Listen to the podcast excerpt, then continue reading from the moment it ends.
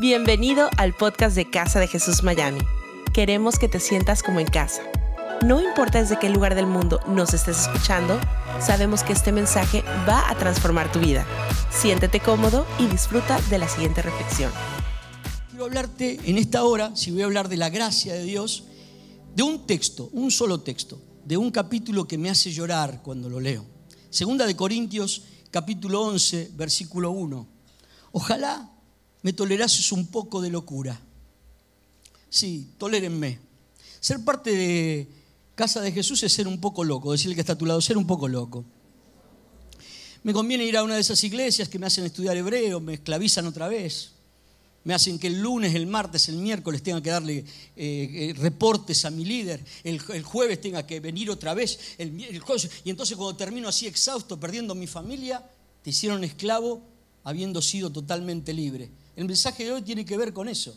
Se llama verdaderamente libre. ¿Sabe que cuando alguien eh, dice creo en el Espíritu Santo, cuando alguien se acerca, nosotros tenemos, podemos caer en, esta, en, esta, en este bajo recurso, en la necesidad, hable conmigo. Yo le voy a cambiar su vida. Usted, eh, eh, por, mi, por mi forma, por mi fuerza, usted va a cambiar. En realidad, usted acérquese al Señor. Diga conmigo, me acerco al Señor. Y al poder del Señor. Y entonces esa es la verdadera fuerza. Pero hay gente que quiere alcanzarse, habiendo empezado por la fe, vuelve a los ritos. Entonces te dicen, te falta más oración. Decirle que está a tu lado, te falta más oración.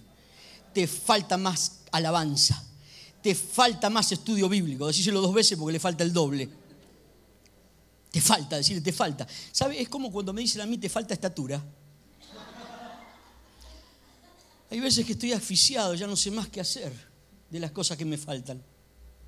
Y necesito ser libre, establecer que todos esos estandartes son la verdad de Dios para mi vida. Ojalá me tolerases un poco de locura, dice Pablo. Es una locura eh, porque es una ironía, ¿sabe?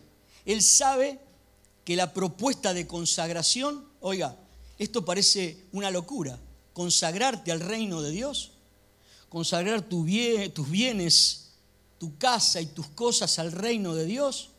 Esto es muy grande. ¿Quién soy yo? Bueno, de, lo vil y menospreciado elige Dios. Así que si te menosprecias, estás más que calificado para decir, ¿sabe qué? Yo no entendía esto, pero hay un propósito de Dios, una visión de Dios, que donde sobreabunde el pecado, abunde la gracia de Dios, porque no hace falta ni que sobreabunde, cuando abunda la gracia de Dios, tapas toda sobreabundancia del pecado. Y en la plenitud de Dios yo busco ser loco por la gloria de Dios. Diga conmigo, loco por la gloria de Dios. Y decir a los demás que me toleren en mi consagración, en mi fe, en mi esfuerzo espiritual, de sacar las cosas que me, que me distraen a mi alrededor, de sacar las palabras que ensucian el Evangelio. Porque esto es una locura para el que no cree. Pero al que cree, usted tiene que creer que este domingo le trajo acá para una palabra de desafío, a cada uno, para una palabra de, consagración a cada uno. Tolérenme un poco de locura. Esto te va a reclamar el Señor. Os he puesto para que llevéis mucho fruto. Diga conmigo, mucho fruto. O sea, esa es la esperanza. Él dice, vosotros sois la sal de la tierra. Por eso la tierra no se, va a pudrir porque está el cristianismo. Vosotros sois la luz del mundo. Ustedes no son más tinieblas, son la luz del mundo. Pastor, usted no sabe la vida que yo tengo. Sí, yo sé. Por eso es la luz del mundo. Porque Dios transforma las tinieblas y la traspasa a su luz admirable. Locos por la gloria y no locos por gloria, que es distinto eso. Distinto eso. La gloria me vuelve loco. Yo, yo pensé que era una alabanza. Digo, ¿será así? No, era la, esposa, la Gloria, Gloria Yáñez. Su locura, dice Pablo, mire, porque os celo con celo de Dios, dice el versículo 2. Esta locura es una ironía de Pablo. Le dice, ¿sabe? Para algunos esto va a parecer una locura, porque yo celo con celo de Dios. Hay veces que yo les veo procurando, ¿no? Y el diablo cuando no puede pararte porque ya conociste las cosas del Señor, te enreda con cosas que son tuyas, que son inventos de hombres, cosas espirituales, pero magnificadas, empiezan a hacer desaparecer hasta el mismo nombre de Jesús. Personas que te proponen que exaltes cosas, cualquiera sea, en su dimensión terminan lastimando al reino de Dios, te sacan del propósito, del objetivo final, que es, si conocéis la verdad, la verdad permanecerá y seréis verdaderamente, diga conmigo, verdaderamente libre. Así que usted tiene que tener cuidado en la contaminación de lo que Dios está haciendo, porque cuando no puede el diablo frenar el avance con Dios, los va a tentar. ¿Qué me falta? Le falta esto, le falta lo otro, y os vuelven a esclavizar. ¿Sabe? Si usted salió de una iglesia de eh, ritualidad y liturgia, no se deje esclavizar. Si usted salió de la no espiritualidad, no se deje esclavizar por nada y por nadie. Imagínense qué fácil sería para mí en el conocimiento teológico esclavizarle en el conocimiento, no sé, de la Biblia para que, para que el reino de Dios, no, es el conocimiento de Dios en la fe lo que le va a llevar a tener amor por la palabra de Dios, porque os celo con celo de Dios. Y sabe, como te celo con celo de Dios, a veces me dan ganas de llorar. Porque yo no quiero que pases por ciertas circunstancias. No quiero que vayas a la piscina y te hagan sentir mal por, por tu traje de baño. No quiero que te vistas y, y, un cristiano te agarre por ahí y te haga sentir mal por tu juventud o tu manera libre de vivir.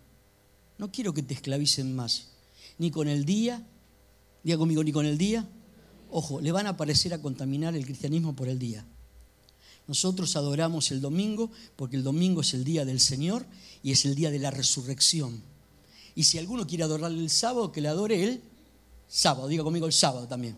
Si le quiere adorar el viernes, le adore el viernes. Si le quiere adorar el lunes, adórele el lunes. Esa es la libertad con la que Cristo me hizo libre, pero no, te esclavizan otra vez. Y si usted tuviera el conocimiento bíblico de decir, oh Gálatas insensatos, ¿quién los fascinó? ¿Qué te fascinó de eso? Ya sea o un delirio de fe o una escuela de dolor, de, crisis, de identidad. ¿Quién nos fascinó? Para hacerte creer, creer que con todo eso otra vez vuelves a las obras. Eres hijo de Dios. Por eso Pablo en su locura presenta la gracia de Dios como el, proceso más limpio, porque dice, por gracia sois salvos. ¿Por qué sois salvos? ¿Por qué sois salvos? No por lo que hice, decía el que está a tu lado, no por lo que hice, sino por lo que Él hizo. Nosotros somos salvos. Dice, ¿usted salvo siempre salvo, pastor? ¡Ah! Cuando me dicen así, tiemblo. Porque le digo, este es salvo y después esclavo, salvo y después esclavo. Y yo le digo, soy salvo, siempre salvo, porque Dios nos quiere a todos salvos. No quiere que ninguno sea condenado. Dele un aplauso al Señor. Algunos sienten alegría cuando... Porque están en condenación, están, este, sienten alegría algunos. Cuando ve gente que llora sin esperanza, para eso estamos establecidos. No para establecer este, la, espiritualidad personal ni el nombre personal, sino para establecer la libertad con la que Cristo nos hizo libres, todos esos estandartes que la iglesia plantó, se los resumo, creo que es tiempo donde el Espíritu vuelve a moverse sobre la faz de las aguas. Este es el mensaje que le hice a la iglesia para el décimo aniversario. Y vio Dios que todo lo que habíamos hecho era bueno. Y ahí están los estandartes. Diga conmigo, tengo un montón de cosas buenas. Diga conmigo, tengo un montón de cosas buenas hay un montón de malas, decirle, pero tengo un montón de buenas. Pero hay que renovar, diga conmigo renovar, reinaugurar, recomenzar. Y entonces empecemos a separar la luz de la tiniebla. Diga conmigo separar la luz de las tinieblas. Eso es un trabajo. Impartir la fuerza creadora y creativa de Dios. Eso es un trabajo. Y soplar y proponer vida, no proponer muerte. Proponer buena noticia, no proponer esclavitud.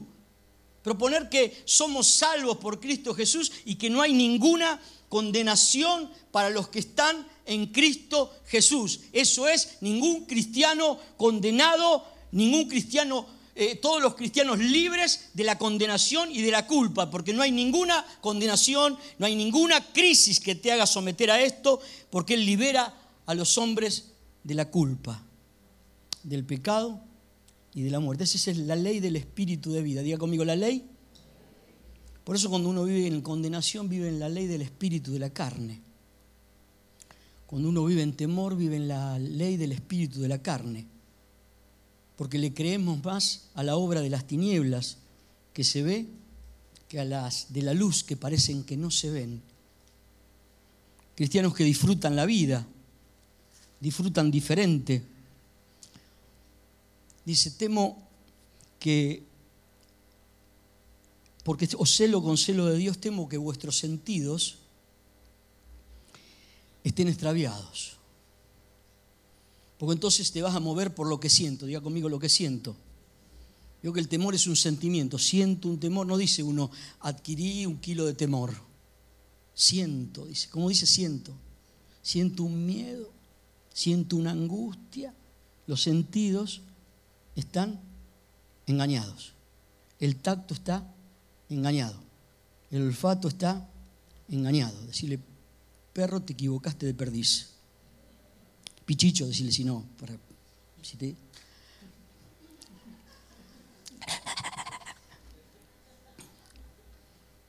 Me dijo una, una, hermana de Paraguay hace unos años, pastor joven era, vino a la iglesia y me dice, mi, mi esposo está endemoniado. Sí, pastor.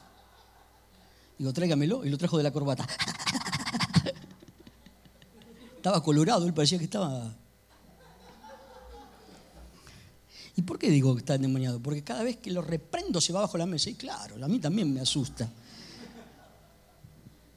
La hermana paraguaya se me bigoteó.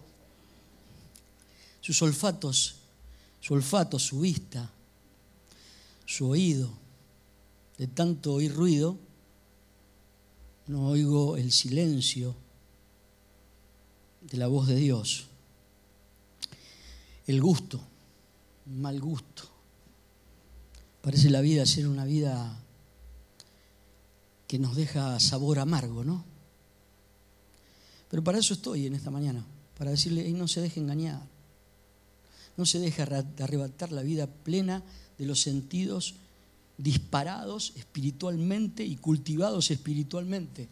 Porque dice, quizás vino otro predicando a otro Jesús. Y le hicieron creer que Jesús era una oferta. Y le hicieron creer que Jesús era eh, un cargo, una posición. Hay personas que me dicen acá, pastor, tengo una palabra de Dios, quiero predicar. digo, ¿por qué? Ay, santo Dios, cuando digo así. Oh. Y me lo trae otro que me lo recomienda, ¿viste? Que está más años con nosotros, me dice, este es bueno. Y yo conozco al nuestro, al que me lo recomienda. Y entonces le digo, ¿cómo le digo que no? ¿Cómo le digo? Hermano, si tiene una palabra, démela a mí primero, le digo. Porque si Dios le va a hablar a la iglesia que pastoreo, me va a hablar a mí primero. Porque si no lo tiene usted una hora y media sometido acá. Lo tiene crucificado. Le hace sentir su testimonio en lugar del testimonio de Dios. Pablo acá hasta le dijo a ellos, tengo que crucificar mi predicación porque ustedes me consideran débiles. ¿Sabe este pasaje? Demuestra que los corintios, los corintios eran lo más pecador del Nuevo Testamento. La ciudad de Corinto parecía ser la ciudad de Miami. Cuando alguien le decía vamos a pecar, le decía vamos a corintiar. Te invito a corintiar. Hermana, le invito a corintiar conmigo. Y los corintos eran, si usted lee las cartas de Pablo, eran terribles. Y Pablo se va a, a, desangrar por amor de los, de los corintos. Le predican otro Jesús, fe sin Dios, fe en cualquier cosa menos en Dios, fe agregada, fe disminuida, fe que no es la certeza de lo que se espera, sino no se espera nada. Se espera todo condenación. Y lo único que te salva no es que te digan vas a ser pastor, vas a ser profeta. Oh, dice, esa iglesia oraron por mí y me dijeron vas a ser profeta. Y te condenaron. Porque ahora tenés que hablar como según ellos es el profeta. Porque no es ninguno de los profetas que dicen, el profeta dice, con tus labios, decía Jesús, Dices que alabas a Dios, pero tu corazón está fuera de él. No, no, no. Oyes, todo vas a prosperar, te va a ir bien, eh, te vas a caer en el nombre de Jesús. Y tú dices, ¿y dónde está la palabra profética más segura, la que me limpia el corazón, la que me atrae, la que me hace descender a ella y luego me devuelve de nuevo y ya ahora le reflejé mi soledad y me devuelve acompañado, me devuelve con el Espíritu de Dios, me devuelve, me devuelve distinto, diferente? Es la, sabiduría del conocimiento, del conocimiento espiritual. El apóstol Pablo le va a decir a ellos, no andemos según la carne, no andemos, nuestras armas no son carnales, son espirituales. Y en el conocimiento es la sabiduría simple, ¿sabe? Todo lo puedo en Cristo que me fortalece. Díganlo de nuevo, todo lo puedo en Cristo que me fortalece. Después de que aprendí a decir mi Dios, diga conmigo mi Dios, me suplirá todo lo que me falte. Por eso todo lo puedo en Cristo que me fortalece. Conforme a sus riquezas me suplirá. Por eso lo puedo todo en Cristo. Imagínense la riqueza de Pablo diciendo, de modo que ya no vivo yo, vive Cristo en mí. La gente decía, está loco. Por eso él dice, toleradme un poco de locura. Esta iglesia, ser miembro de Casa de Jesús hoy es ser un poco loco, ¿no? Porque el que comenzó en vosotros la buena obra, no la comencé yo, ¿quién comenzó? Entonces hay gente que se asombra porque la política, la, la, dirección de esta iglesia es que Dios te hable. No me puedo aprovechar de tu debilidad para hablarte. Que Dios te hable, que Dios te levante, que Dios te aconseje. Eso es sabiduría divina. Es ponerte en las manos de Dios y ya no más en las manos de los hombres. Es la ley del Espíritu de vida en Cristo Jesús. Pablo le escribe a los Gálatas, una carta que está posterior. Oh Gálatas insensatos, ¿qué nos fascinó para no obedecer a la verdad? Ante vuestros ojos Cristo fue presentado y como crucificado ¿Qué estás haciendo con ese mensaje? Estás haciendo como Pedro, que ante los judíos en tu simulación ahora quieres guardar los días, las fechas, las horas, y te mandan a aprender, y te mandan a estudiar algo que no es... Si vas a dejarte envolver por sabiduría, anda a la Biblia primero. Si te vas a dejar envolver por la sabiduría, busca en el reino de Dios y su justicia porque dice la Biblia que estaría bueno estar firmes. Y entonces vienen y me dicen, me atiende y le digo, ¿sabe? Aprendí esto. Primero, ¿qué te dice Dios? Pablo decía, Pablo, soy apóstol enviado por Jesucristo. Estoy acá por la voluntad de Dios. Y voy a oír una palabra que sea de parte de Dios y que me limpie, que sea espiritual. Por eso no sirven solo las paredes llenas, sirve el corazón lleno de una voz que es libre, que te hace libre. Em, esta es la iglesia donde el pastor está aprendiendo a cantar tangos otra vez. Porque no, no tengo nadie que me enseñe a bailarlo, porque si no también lo bailaría. Porque creo que hay sabiduría en algunos escritores, porque todo don perfecto desciende del Padre de las Luces y creo que es mejor profundizar y creo que estamos en una cultura de la superficialidad y creo que Pablo era tan inteligente que leía a los poetas de los griegos para poder hablarle. Y dice, ¿sabe qué? Si hay un judío me he visto como judío, si hay un griego me he visto como un griego, si hay un romano me he visto como un romano. ¿Sabe que estaba diciéndome, si quiere me pongo pollera? Perdón, lo dije mal, falda. Me pongo falda si quieren, porque soy libre. El miércoles, no sé si usted estuvo, pero el miércoles predicó Gerson, una palabra de Dios poderosa. ¿Sabe las veces que yo prediqué? Hey, no te preocupes, dice que está a tu lado, no te preocupes. Porque la preocupación no salvó a nadie. Y la gente se fue tranquila y yo recibí una palabra de Dios real, poderosa, tranquila, directa a mi corazón. Venga este miércoles y usted va a ser sorprendido por otro joven de Dios que le va a compartir la palabra y usted va a ver cómo el corazón se pone bien, real, fresco, diáfano, transparente. Por eso soporten un poco de locura, si no aprendo tangos con los buenos predicadores que se están este, eh, presentando acá, ¿qué quiere que haga? ¿Que aprenda rap? Me hizo escuchar el otro día Marco. La mela, la mela. Digo, no, no, pará, pará que me hace mal, pará. Pará que me hace mal. Habiendo empezado por el espíritu, terminás en la carne. Pará, pará que empezamos. Yo soy de la cultura de que el mundo fue y será una porquería, ya lo sé. Claro, si querés daño te canto 12 tangos. En el 506 y en el 3000 también, que siempre ha habido chorros, maquiavelos y estafados, contentos y amargados, valores y doble, pero que el siglo XXI es un despliegue de maldad insolente. Ya no hay quien lo niegue, vivimos revolcados en un merengue, los cristianos todos, más que manoseados. ¿no? Hoy resulta que es lo mismo ser derecho que traidor. Ignorante, sabio, chorro, generoso, estafador, todo es igual, todo. ¿Sabe? Hace 15 años que he despojado, dice Pablo, a otras iglesias para venir a compartirle el bien de Dios. Nada es mejor, lo mismo un burro que un gran profesor. Es lo mismo haber pasado tantos años estudiando y haber formado a las personas. No hay aplaza, usted tiene que aplazarlos, porque los, los corintios, ¿sabe cuál era el problema? No es que no iban a estar, sí iban a estar, pero ellos lo estaban tolerando.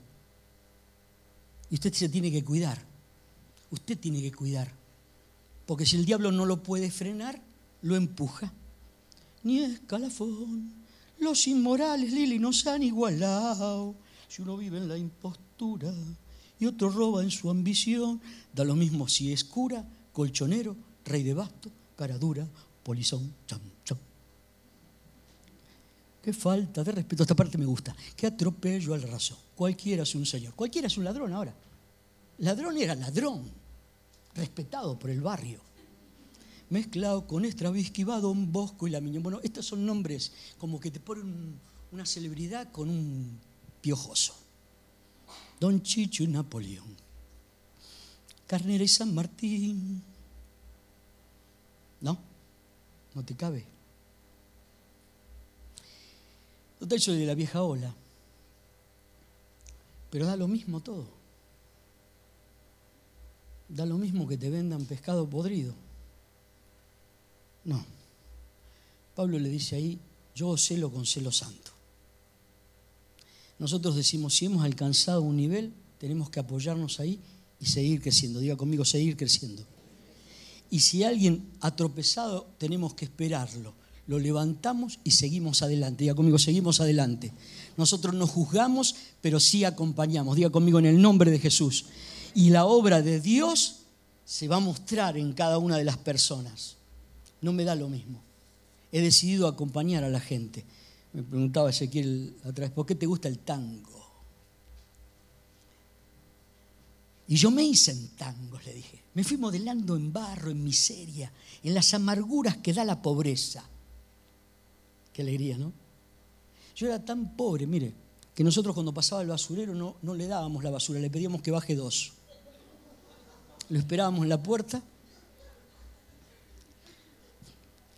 en llantos de madre, en la rebeldía de que es fuerte y tiene que cruzar los brazos cuando el hambre viene.